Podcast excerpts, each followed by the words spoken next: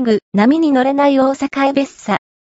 ニュービル29得点も逆転負け、チャンピオンシップ取りへ、息高いシーズンとなるはずだった2021から22シーズンの大阪エベッサだったが、蓋を開けてみれば、毎週末1勝1敗の3勝3敗と、今一波に乗れない試合が続いている。そんな中、注目されているのが、10月17日の試合で3ポイントシュート5回成功、37点獲得と大暴れした DJ ニュービルだ。